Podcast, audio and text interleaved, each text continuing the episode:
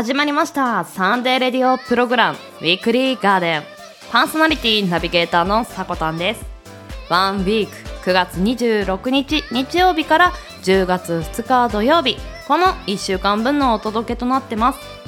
今週の記念日の担当は私さこたんと地蔵さんです。そしてコーナー1はことわざワールド。ことわざの世界についてみんなで見ていきませんか？そしてコーナー2シンキングシェア。いろんな人の考え方ぜひ実践的に取り入れていきましょう。番組最後まで楽しんでいただければと思います。はいこんにちは。週末週明けいかがお過ごしでしょうか？この9月最終週そして10月またぎの週ともなるんですけれども一般的には衣替えの時期だと思うんですよね。制服を着た学生さんもしくは会社勤めの方っていうのはこの時期にね移行するのかなと思いますがその時にぜひやっていただきたいことがあるんですが あの服をね出し入れする時に結構タンスの中や、まあ、クローゼットの中っていうのを引っ張り出すと思うんですがその時目に入ったいらないものを捨ててみるっていうのはいいのかなと。でさらにプラスできれば整理整頓見やすく取り出しやすくできたらもう勝ちなんですけれども。皆さん整理整頓部屋の片付け得意な方は多いでしょうか？前あのウィークリーガーデンのメンバーさんともこういった話になったんですけど整理整頓とか部屋の片付けが苦手ですっていう方が意外と多くてああそうなんだと。ま、その人たちに一貫してあの共通点があるとすれば結構物が捨てられない人が多いなっていう印象があったんですよね。でいろんなウェブサイトとかを片付け術とかを見ると一番最初の出だしでまず全部物を出すっていうのが1手順目にあるんですけどそれって結構大変だよなとあの労力がいるよなと時間まとまった時間が作れなかったら結構トライできないので日常的にもしコツコツやるとしたら毎日物を2個ずつ捨てるとかまああのこれは例えなんですけれども設定して例えば1週間で10個物を捨てるって。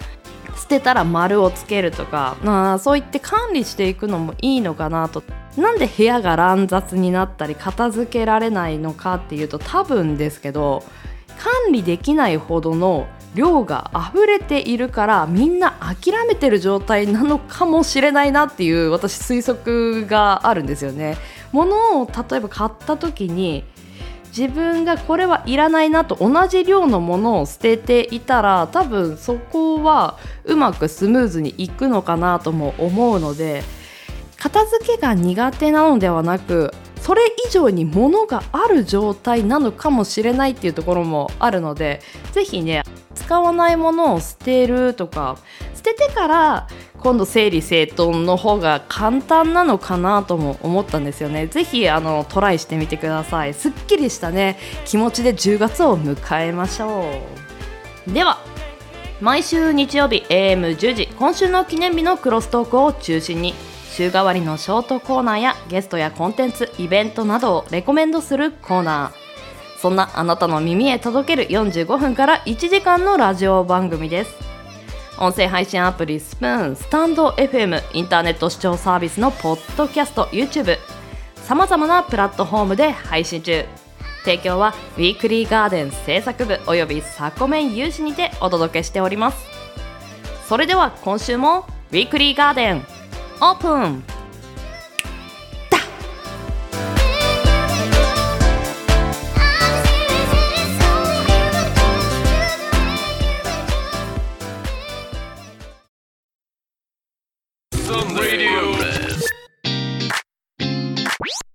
Sunday radio prog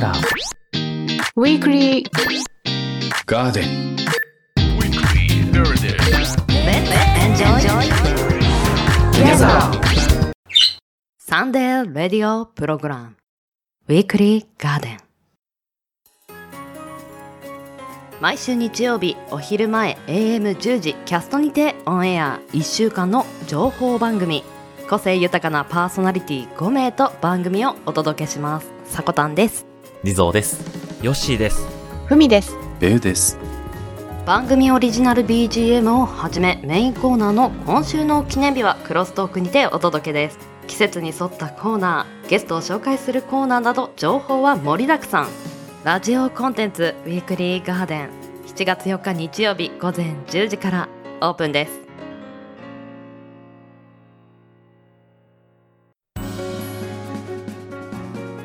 9月の26日日曜日から10月2日土曜日、今週の記念日です。こちらは一般社団法人、日本記念日協会のホームページに記載されている、協会に登録された記念日を紹介していきます。今週全体の項目数は79項目でした。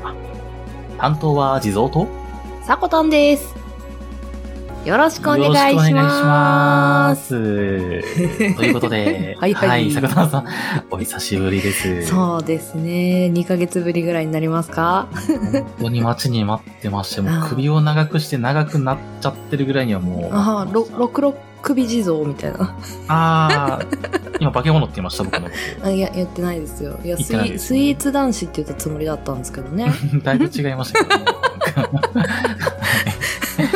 お元気でしたか？はいお元気。あけどやっぱり夏の疲れがねちょっと寒くなったら一瞬出てきたかなっていうのはあるかあー、ななるほど。な。やっぱちょっと季節移り変わりのタイミングでもありますもんね。そうだね。この時うん。期しっかり体調管理していきたいなと改めて思っていたところです。地蔵さんはどうでしたか？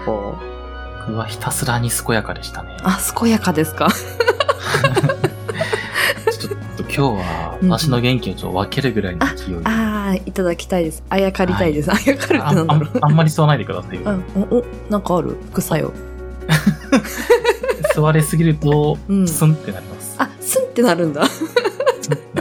あ地蔵さんがスンってなるの？僕がスンってなります。あーじゃあ収録終わりにはねスン地蔵を見ていこう。かでは、改めまして、今週の記念日を見ていきます。まずは9月の26日日曜日の記念日。協会が制定した記念日は6項目です。えーそんな中から、今回はくつろぎの日を紹介していきます。はい。愛知県名古屋市に本社を置く株式会社コメダが制定。同社はコメダコーヒー店を全国に展開し、多くの人にくつろぎの場を提供してきた。2018年に創業50年を迎え、お客様にとってさらにくつろぎの一番いいところであり続けるのが目的。日付は9と26で、くつろぎの語呂合わせから制定に至ったとのことです。はいサコタンさんの中にどんなことをしているときにくつろぎを感じるんだよな、みたいな、そういうのってあったりします？いやもう日々ですと一番はペット？あー、うん。確かに。といいですね。そうあとは観葉植物を家によ種類多く置いてるので。あれがやっぱり日光にさんさんと浴びてるのをぼーっと見てるのが。いいですね。そうそうそれをピーちゃんと一緒にぼーっと見てる 僕の場合は、まあやっぱりあの、ご存知のように甘いもの好きああはいはいはないことと、僕、実は、まあ深夜の時間帯めっちゃ好きなんですよ。あそっちなんだね実は。なるほどそうなんですよ。なので最近はよく、ほんと深夜2時3時とか、にああなるほどねコンビニ行ってアイス買って、食べながら散歩するのめっちゃ好きなんですよね。やっぱ地蔵だから日中はお参りの人来るしね。ああ、ちょっとやっぱ仕事が、仕事がね。忙しいからね。うん。抜け出さないからね。説法を解いてるんですよね、いつも。そうなんですよ。うん。その合間にスイーツね。あそうなんですよね。ちなみにあのコメダの話も少ししたかったんですけどコメダのあんこって小倉トースト的な感じであの、うん朝のなんかねやつについてたりするじゃないですか、ああ、ありますよね。実はあれうん最近スーパーでコメダのあんこみたいな感じでパッケージされて売ってて、多分全国的に売ってると思うんですよ。あの、ジャムとかバターとか売ってるところに。ええー、そうなんですね。そうそうそうそう。それ私、ちょうど冷蔵庫にあって今。タイムリーとか思って。買ってますねい。やー、あのー食べた時にコメダのやつ、やっぱりトーストと合わせるから結構甘めに仕上げてて。うんうんうんうん、うん。あの甘みがやっぱり朝一に食べるとガツンときて美味しいみたいな。あー、ガツンときそう。うん。ぜひ。えー、いいですね。うん。地蔵さんにあの、お参りの時に、あの、お供えするんで。じゃあ、えーと、続きまして、9月の27日、月曜日の記念日。協会が制定した記念日は3項目です。えーそんな中から今回は、ブリスの日ご紹介していきます。車のコーティング剤のブリスを開発した有限会社ブリスジャパンカンパニーが制定した日。ブリスはツヤを出し、えーボディを保護する優れたコーティング機能で知られ、その常温効果による化学結合の実験に成功した2001年9月の27日からこの日を記念日としたそうです。はい。車の艶出しですよね。あれかっこいいですようね。ーん。確かに。僕、こう、体は大人ですけど、まあ心が男の子なので、あ車とか見るとかっこいいなって思っちゃうんですよ。あ。いや、多分世の中の男性の95%ぐらい多分そんな感じですよ。あ、うんやっぱり。コナンの逆みたいな。やっぱり艶があるように見せておくことってすごい人目を引くというか、そうですよね。うんうんうん、買った時のそのいい状態を維持しようっていうようなメンテナンスの意識も上がりそうですよね。うーん。いや、そうなんですよね。まあ実際、ボディも保護してくれるし、はいはいかっこよく見せてくれるしで、まあ、いいとこ尽くしですよね。9月の28日火曜日の記念日。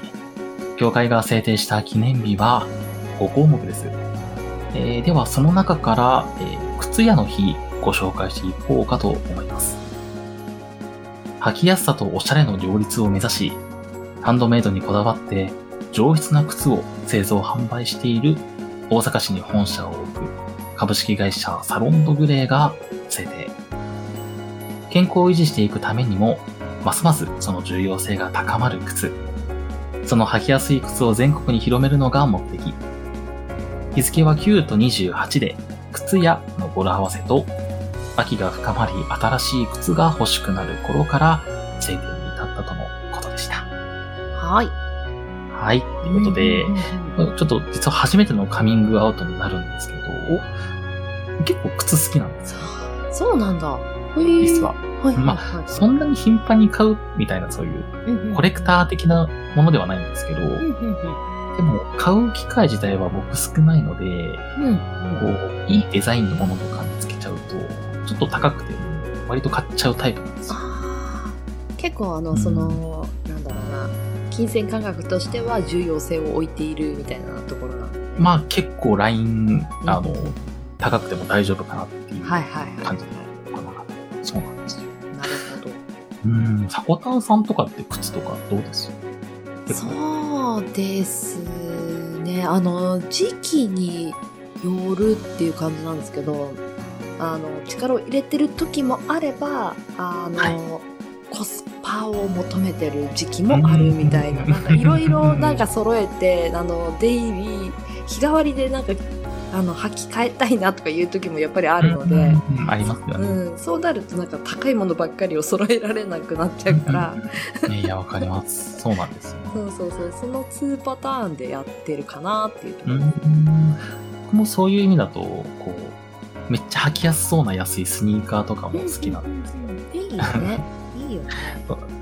ちなみに、サコタンさん、スニーカーの語源、まあ、スニークなんですけど、ほい。どんな意味かご存知だったりしますか、いやー、知らなかったなー知らない。うん。いや、まあ確かに。僕も知らなかったんですよ。で、はいスニークって何ぞやっていう話なんですけど、はい。はい。これは忍び寄るっていう意味らしいですね。あーなるほど。つまり、まあ、これまでまあ革靴とかだった、まあ、音が鳴ってしまうような靴が主流だったんですけど、このスニーカーが発明された当時はね、柔らかい素材でできたスニーカーは音を立てずに歩くことが可能みたいなまあ歌い物はいはい。で、まあ、販売されていたそうですね。っていった感じで、靴屋の日のご紹介でした。はい。えーでは続いて、週の折り返し9月の29日水曜日の記念日。協会が制定した記念日は9項目です。ではでは、えーその中から招き猫の日ご紹介していきます。はい。招き猫は福を招くと言われているところから、9と29を来る福と読む語呂合わせで、招き猫の愛好家の団体である日本招き猫クラブが制定。日本ならではの縁起物として知られる招き猫は、右手を上げていると金運を招き、左手を上げていると客を招く、などと言われ、広く庶民に愛されてきた。招き猫の魅力をアピールし、多くの人に服を招いてもらうのが目的だそうです。うーん猫ちゃん可愛いですよね。招き猫ちゃん。猫だったらそら招かれるよね、みたいな。それは招かれちゃいますよね。可愛いんだよね。これ、ちなみになんですけど、はいはい。今左手で右手で変わるみたいな話したじゃないですか。うんうんうんうん。これ両手上げてたらお得なんじゃないって思いません？けど、両手をね、上げてる猫は、やっぱ見ないから、二頭追うもの一頭を得ずなんじゃない？あー、それ結構面白いですね。うん。なんか僕が調べたところによると、んまあ、両手上げてると、んなんか、お手上げっていう意味に感じ取る人がいるらしいんですよね。なるほどね。うん。うんだから、あんまり多くはないらしいです。うん、うん、うん。やっぱり片手を上げてるぐらいがちょうどいい幸せなんじゃない？深いですね。地蔵さんの前ですからね、あの、深いこと言わないと。深いこと言わない。いや別に、あの、仏強要のはしてないですよ、僕。仏の前ですか？ら。だいぶ軽口は叩いてますけどね、ああ、これは。まあまあ確かにね。そんな、いややめてください、強要してるみたいな。はい。そうね、こう後半行きましょうか？はい、そうですね。じゃあ後半、迫田さんからの記念日紹介、よろしくお願いします。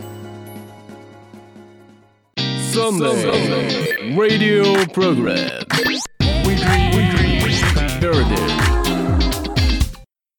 はい。では、ここからは私がお話ししていきます。9月30日、9月の最後の日です。協会が制定した項目数は8項目。その中から私がこの日にご紹介するトピックが、日本放送ワイド FM93 の日、紹介していきます。はい。首都圏の難聴種対策、災害対策のために、ラジオの AM、中波放送のエリアで新たに割り当てられた周波数、括弧して FM 電波を用いて、AM 番組を放送する株式会社日本放送が制定しています。同局では、このワイド FM、FM 保管放送の周波数が 93.0MHz であることから愛称をワイド FM93 と命名しています。多くのリスナーの方々に楽しんでもらうことが目的です。日付は周波数の 93.0MHz から9月30日に制定されていました。うーん。これ、まあ、あの、今紹介した文章の中で、まあ、AM の放送の番組を FM の方で流すっていう仕組みを取ってるっていうお話だったんですけど、あの、多分体感でね、比べたりあんまりしないと思うんだけど、AM と FM ってどっちの方がクリアに聞こえますかって言った時に多分 FM の方がね、ノイズが乗ってない気がすると思うんですよ。あれってなんやっぱり FM の方が電波が強くて山間部とかにもよく聞こえるんですって。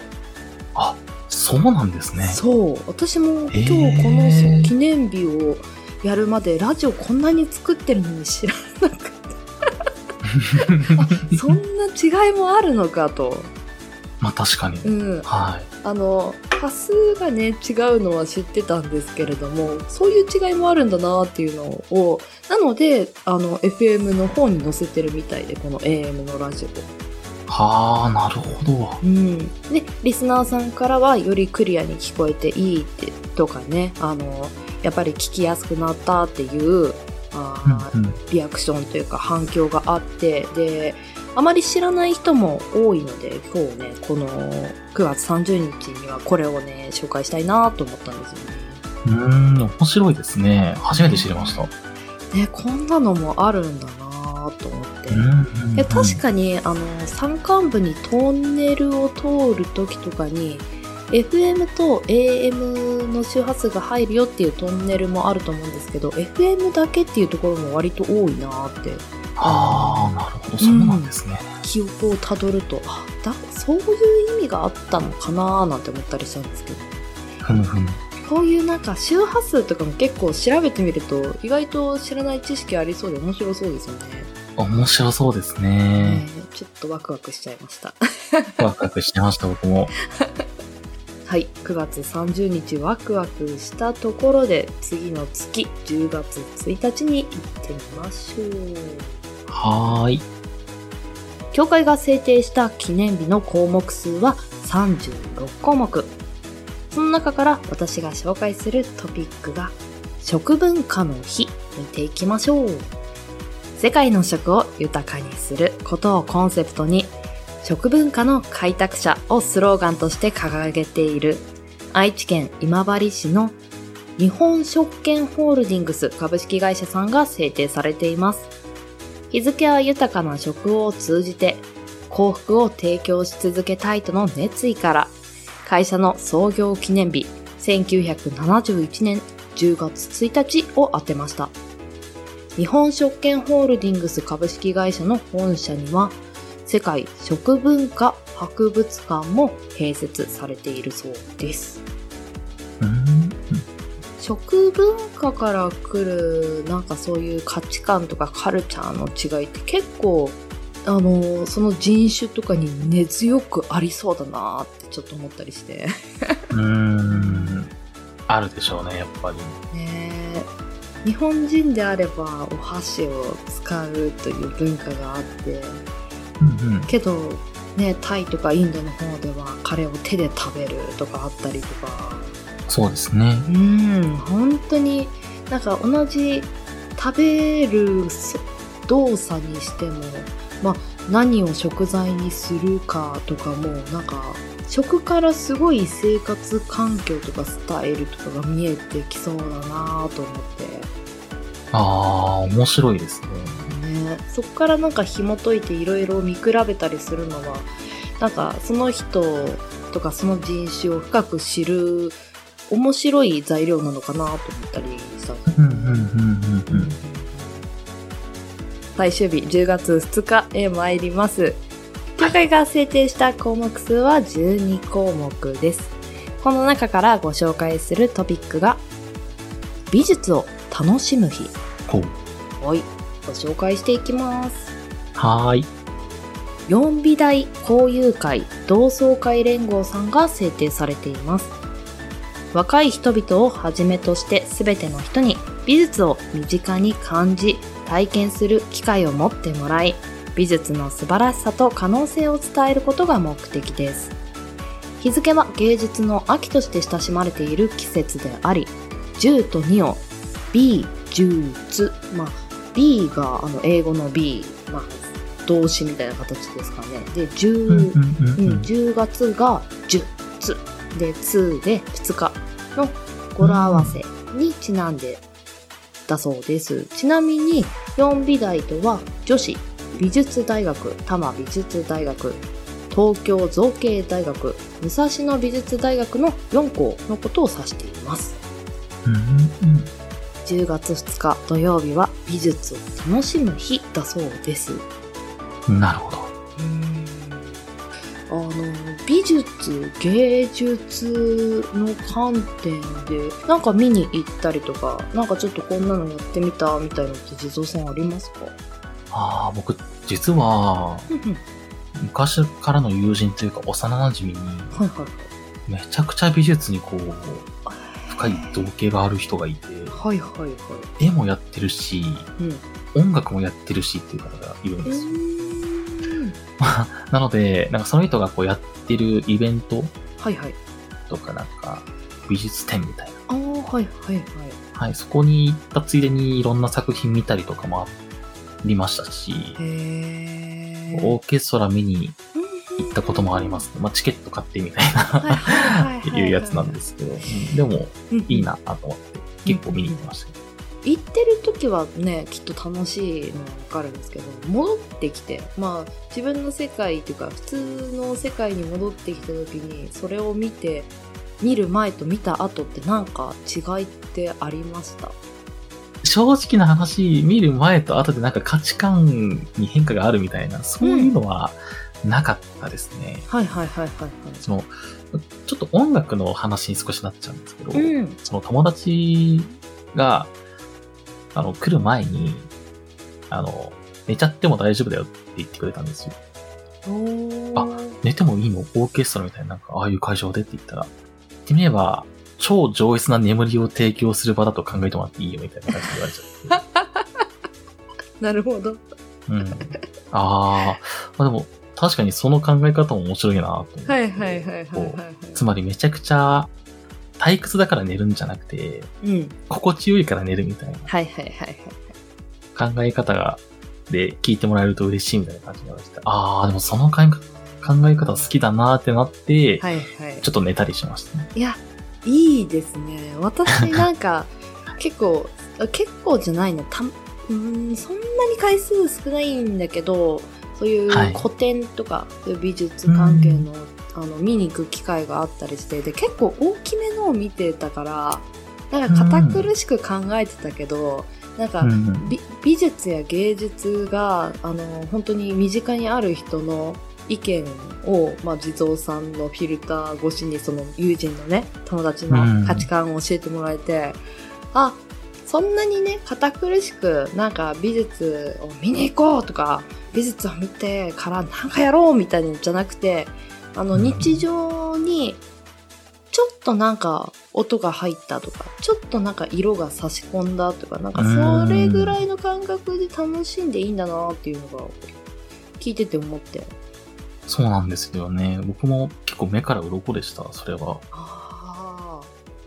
ちょっとね足軽に見に行ってもこの秋ねいいかもしれないですね、いいかもしれないですね。やっうんうん、やっぱり生で見るのと違いますからねぱそうですね。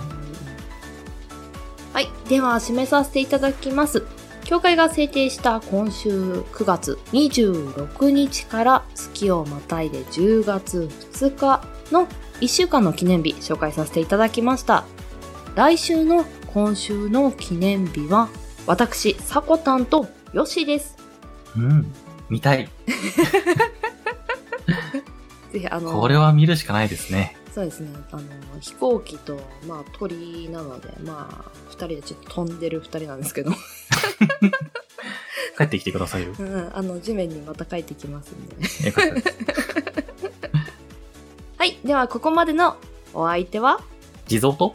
さこたんでした。またねー。またね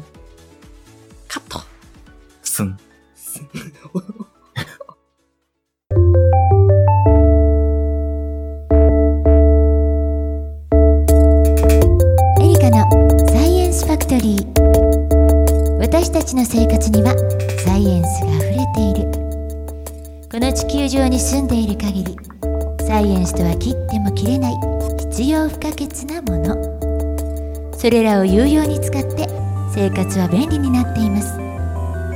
この番組は日常にあるちょっとした知識をお届けし理科に関心を持ってもらえたらいいなをコンセプトに池女のエリカがお送りします。エリカのサイエンスファクトリー。深夜不定期でお届け。ぜひ聞きに来てくださいね。番地のないこの場所から全世界へ向けて放送中。鈴研のミッドナイト番外地 AM 深夜ラジオの雰囲気を目指してコミカルなフリートークとネタコーナーで盛り上がっています。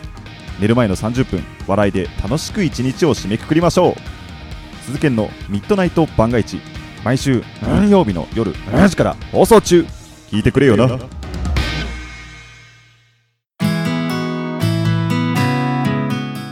シンキングシェア。人生のさまざまな局面をイージーモードで解決していくうまくいく人の考え方。このコーナーでは DJ とリスナーさんで考え方や見え方を柔らかくしていったり日常で活用できる情報をシェアしていく実践的なコンテンツです。はいでは早速内容の方移っていくんですが本日異文化に興味を持つというトークテーマでねお話ししていきます。では紹介していきます。たとえあなたがデブ賞でも本や映画ビデオ CD DVD インターネットなどを通じて世界中どこへでも行くことができます。ずっと行きたいと思っていた国への旅行を計画し子供の頃に憧れていた場所を訪問してみましょう。その国の言葉と習慣を学びましょう。実際にそこに行くつもりで現地の事情を詳しく調べてみる。現地の音楽を聴き伝統的な踊りを知り歴史遺産や代表的な宗教について研究してみよう。異文化を学ぶことほど知的好奇心を刺激する楽しい経験はあまりありません。そうすることで知識が増えるだけではなく話題が豊富にもなります。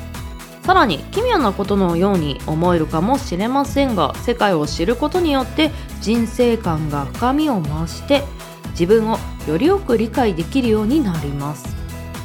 世界の人々がどのように暮らしているか学べばより客観的に自国、まあ、自分の国ですね。自国を見ることができるようにもなります。その結果自国の文化に対する認識がそれまでとは全く違ったものにもなるでしょうと。まとめです。異文化を学べば自分のことをもっと理解できるようになる。確かに一つのパターンしか知らないともうそれもちろんそれ以外のやり方を知らないですしそれしか知らないのであればその考え方しかできないっていうのって少しもったいないなと思うんですよね。例えばなんですけどご飯の食べ方って国によって様々あるじゃないですか。多分順番も違えば使う道具も違うしそこに至るまでの、まあ、手を洗う文化だったりとかあとはもしかしたら作ってくれた人にねしっかり感謝をする国とかもあるかもしれないですしね。あの素敵な習わしというか行動をしているものってやっぱり自分の中で取り入れたらより気持ちがいいし楽しくなるし気持ちもね明るくなると思うんですよね。なのでいろいろ知る知らなければできないので、まあ、思いつくこともたまにはあると思うんですけれどもいろいろ知ってるから思いつくだけで 知らないと多分思いつかないので是非ねいろいろ知っていくっていうのってすごいあの日常が豊かになるきっかけを与えてくれることだなとは私もすごく思っているのでぜひね、まあ、このラジオを通してウィークリーガーデンを通して私もいろんな文化をね届けていけたらいいなとも思います。こういったね考え方とかもね。文化ってカルチャーっていうと本当に国ごととか地域ごととかあの性別ごととか大きいくくりで捉えがちなところもあると思うんですけれども隣にいるあなたとか聞いているあなたとかも私とあなたですごく違う人生を歩んできててで全く違う価値観や考え方で過ごしていると思うのでいろいろこうやってねシンキングシェアっていうコーナーなんですけれども考え方価値観を分かち合うというかシェアし合うっていうのは取り入れるのはね別にどっちでも好きなものを取り入れて自分の中で並べたらいいと思うんですけれどもぜひ日々いろんなことにね興味を持って過ごしていきましょう。ではエンディングへ参ります。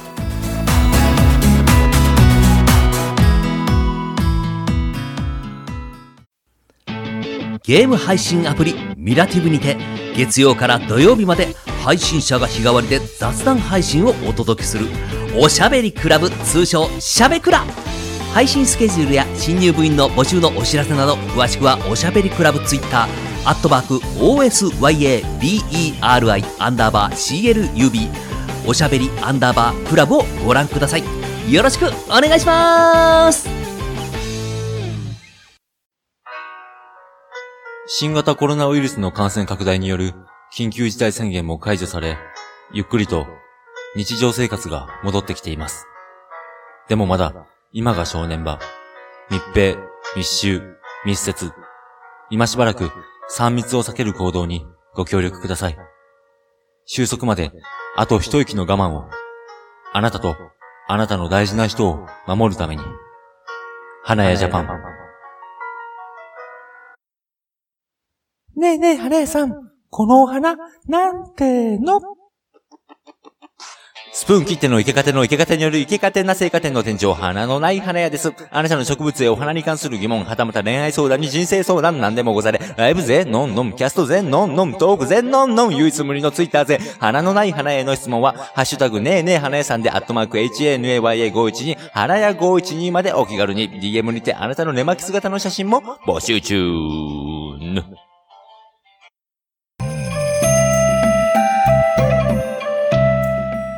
ハイセンスな会話にはことわざを。ことわざワールド。日常の会話の中でふと耳にすることわざですが、その意味を正しく使えている人、はたまたことわざすら遠ざかってしまっている人いると思います。ことわざは言い得て妙であり、思わず納得してしまうフレーズも多いはず。ぜひあなたもことわざで語彙力を上げていきましょう。はい、第3回目です。普段ねことわざをすごく耳にする機会っていうのは少ないと思うのでこのコーナーって結構オリジナリティはあるのかななんて思ってまあねちょっとずつファンが増えてくれることを期待しています。この コーナーに対してね。私は結構このことわざのコーナー好きなんですよね。はいでは一つ目紹介していきましょう。秋だるは音が高い。ほう。あ、面白い意味ですね。中身のない人ほどよく喋りまくること。あ、ちょ、ちょ、ちょ、ちょ、待って。あの、これは、なんでしょうね。うーん、パーソナリティさんに対しての嫌味でしょうか。ん？ん？秋だるっていうのは空だるの意味ですね。中身が入ってないたるほど、あのー外側からポンと叩くととてもいい音がすると思うんですよね。あのーラジオっていうのはちょっと話すのがメインになってくるので、さすがにね、言葉数少ないとちょっとね、聞いてる人も寂しいと思うので、ここはね、大いに喋らせていただきたいのですが、普段の生活の中で、なんとなく作業よりもおしゃべりの方が多いなあ、あの人なんていう人身近にいませんか？そんなに口ばっかり動かしてないで手を動かしてくれよなんて言いたくなる瞬間ってあったと思うんですよね。一回ぐらい。まあそんな時にね、秋だるは音が高いなんてね、ちょっと使いたくなるかもしれませんね。はい、では続いていきます。秋ナスは嫁に食わすな。多くの方が聞いたことあることわざだと思います。意味なんですけれども、いろんな意味があるそうです。母親が息子の嫁を憎んで意地悪をすること。うまい秋ナスを嫁には食わさない。はたまた秋ナスは冷えるからと嫁の体に気を使うもの、うんうんうん、さらに縁起を担いだ意味もあるそうです。秋ナスは種が少ないから小種が授からぬと困るというこういった縁起を担ぐ意味合いでの諸説あるそうなんですがこの最後のね縁起を担ぐっていうのは私知らなかったんですけれどもへーって思って。言い方なんですよね多分ね。嫁に食わすなっていう言い方がなんとなく尺に触るんでしょうね。はいでは続いていきましょう。秋の日は鶴瓶落とし。うんうんうん。聞いたことありますよね秋の日は井戸の中へ。つるべが落ちていくように急速に日が暮れてしまうこと。秋は日が暮れやすいことを指します。急に暗くなってますよね。本当に。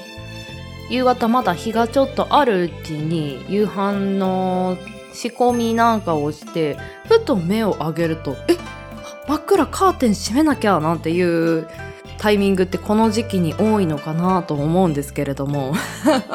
30分ぐらいで本当に世界があれ？もう夜になってるみたいな時ありますよね。ぜひ皆さん気をつけていきましょう。はい。では続いて参ります。秋葉さんから家事。ほう。意味です。他人のことを戒めているうちに自分のところから過ちを引き起こすこと。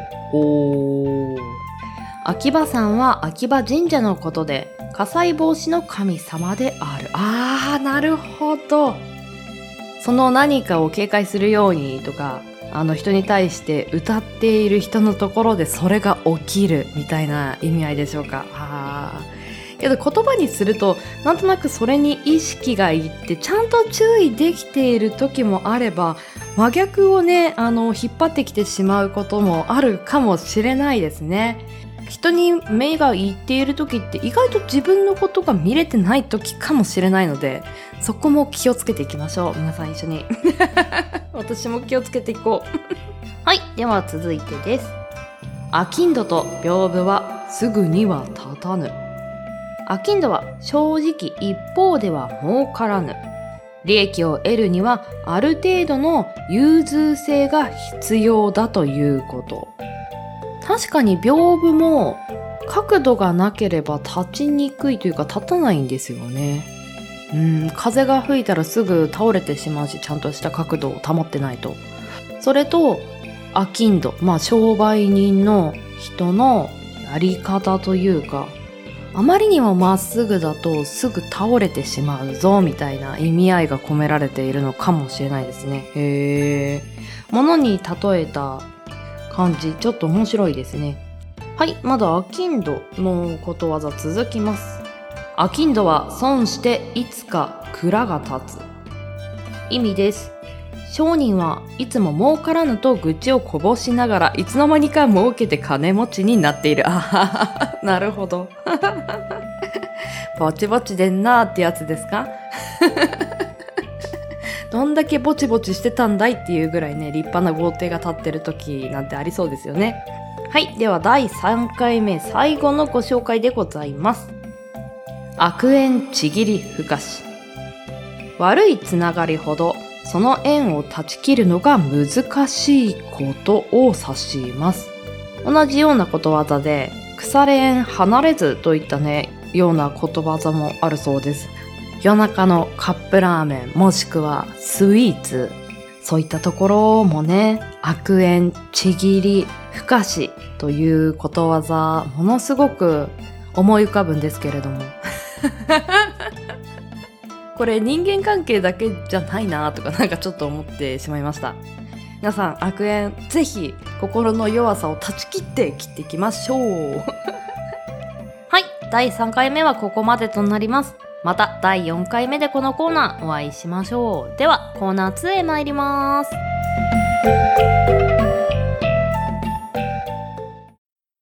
お役立ち情報を寄せ植え。ウィークリーガーデン。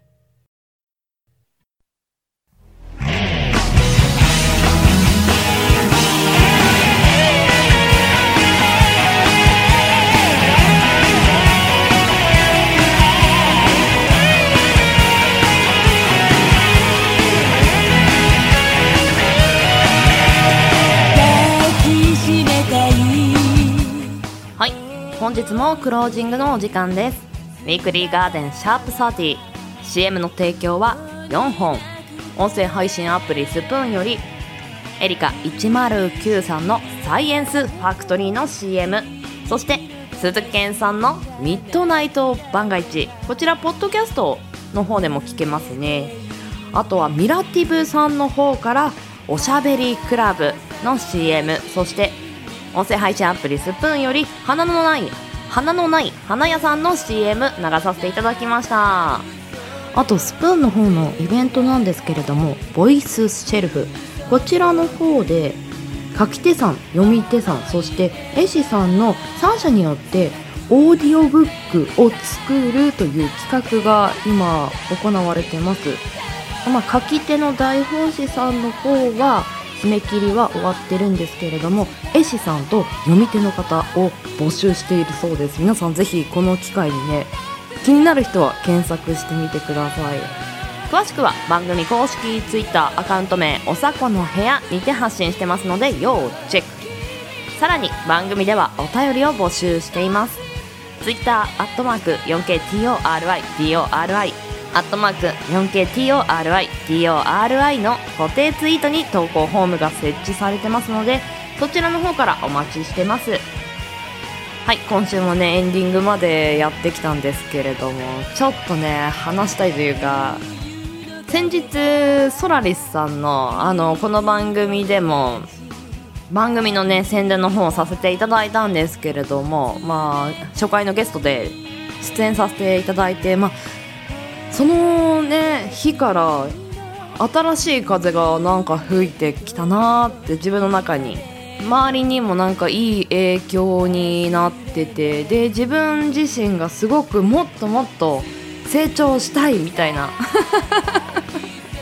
気持ちがすごい芽生えてきてて。本当になんか人と喋ることとか出会いとか周りにいてくれる人とかね頑張るというか前向きな自分とかって全てが揃うとなんかもういけるみたいな。気になる時がありましてまあ今なんかそのど真ん中にいてこの気持ちがちょっとねしょぼくれる前に一生懸命なんか今のうちに動いていこうって思ってるんですけど、まあ、皆さんもねぜひそういういろんなパーツが揃った時一生懸命やっておくときっとあのちょっと頑張れない時に過去のね自分が頑張ってた自分が応援してくれることってあると思うので頑張るのが難しい人はぜひねゆっくりしてください。そして頑張れるなっていう時にね一生懸命頑張っておきましょう。はいでは人生に花と緑を楽しむひとときを。ここまでのお相手はさこたんです。この番組の提供はガーデン制作部およびサコメン有志の提供でお届けさせていただきました。皆さんよきウィークリーを。